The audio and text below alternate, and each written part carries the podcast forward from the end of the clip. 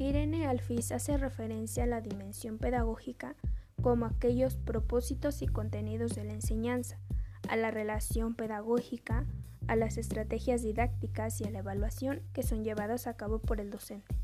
El docente es un actor clave para el proceso de enseñanza-aprendizaje dentro de la institución que interviene para guiar a los estudiantes en el aula, logrando definir las estrategias más adecuadas según el contexto de los mismos. También debe interesarse por el aprendizaje significativo, lo que permitirá recrear ciudadanos y estudiantes activos. El docente caracterizado por ser apasionado con lo que enseña y preocupado en cómo lo enseña creativo al manejar sus actividades junto con los contenidos, al mismo tiempo que provee el aprendizaje significativo. Asimismo, el proceso de enseñanza-aprendizaje toma en cuenta la individualidad y autonomía del alumno para el óptimo cumplimiento de sus fines, considerando que el conocimiento cambia o se renueva.